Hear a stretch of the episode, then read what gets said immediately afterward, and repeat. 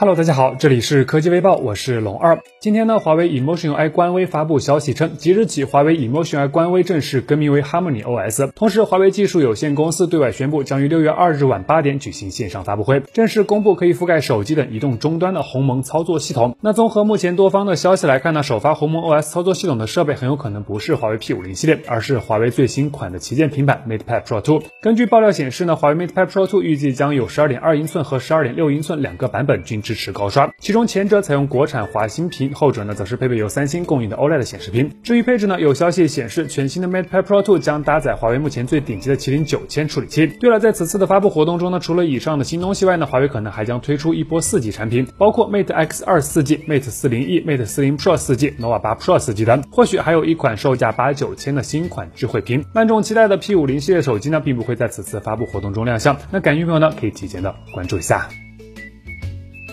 今天，realme 召开真我心跳六幺八发布活动，不仅带来了多款全新的产品，同时针对在售机型也开启了新一轮的六幺八促销活动。首先来看新机 realme 真我 GT Neo 闪速版，该机在配置方面呢，搭载了天玑幺二零零处理器，快充功率由此前 Neo 版的五十瓦升级到了六十五瓦，屏幕选用三星 AMOLED 材质，支持一百二十赫兹的高刷，同时保留了线性马达、三点五毫米耳机接口、立体声双扬声器等配置。最终六幺八心跳价定在一千九百九十九元起售，性价比确实是比较高。同台发布的另外一款新机型型号为真我。Q3 Pro 狂欢版，该机搭载高通骁龙七六八 G 移动平台，同样采用一百二十赫兹的三星 AMOLED 电竞屏，支持五十瓦的快充。六幺八新跳价直接干到了一千五百九十九元，着实是有点猛。此外呢，同台亮相的还有定价一百九十九元支持主动降噪功能的真我八字 L2 Neo 耳机，售价四十九元的真我夜灯。此外呢，realme 还针对此前的老机型进行了降价促销，真我 GT 二四九九起售，真我 Q3 Pro 一四九九起售，真我 Q3 一一九九起售，真我 X7 Pro 至尊版一千九百九十九元起售。近期有换机打算的朋友呢，不妨关注一下，或许就有你心仪的那款产品。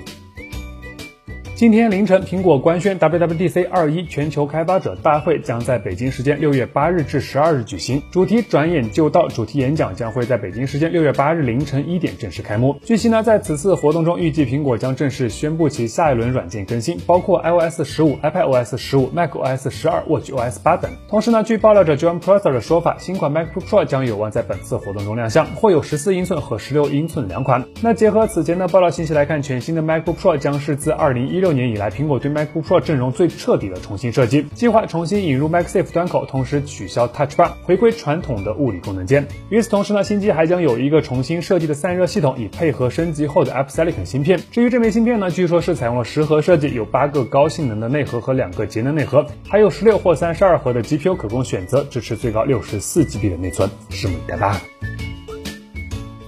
近年来，随着新能源智能汽车产业的逐渐成熟，国内萌生了一大批像蔚来、理想、小鹏这样的新势力造车品牌。同时呢，还一直都有传言称华为或将下海造车。但华为方面的表态一直是比较坚定的，华为不造车，但会聚焦 ICT，帮助企业造好车。最近呢，伴随着荣耀的独立以及一些智能汽车周边产品的陆续曝光，网上开始有消息流出，荣耀品牌未来也将涉足智能汽车行业，打造荣耀自有品牌的智能汽车产品。那针对这样的传闻，荣耀 CEO 赵明做出了正面的回应。赵明表示。荣耀会聚焦在手机领域，做成国内和全球第一手机品牌。同时呢，赵明还解释到，车场景短期内不会碰，我们战略很清晰，就是在现有的领域持续耕耘，做战略的聚焦。除非我们把各个领域都做到第一。所以说，荣耀现在的目标很简单，那就是深耕现有的业务。至于汽车，短期内不会涉足，所以大家可以多关注荣耀的手机和 IOT 产品。至于智能汽车，估计还有一个漫长的过程，不是不可能，只是说等的时间可能会有点久，提前了解一下吧。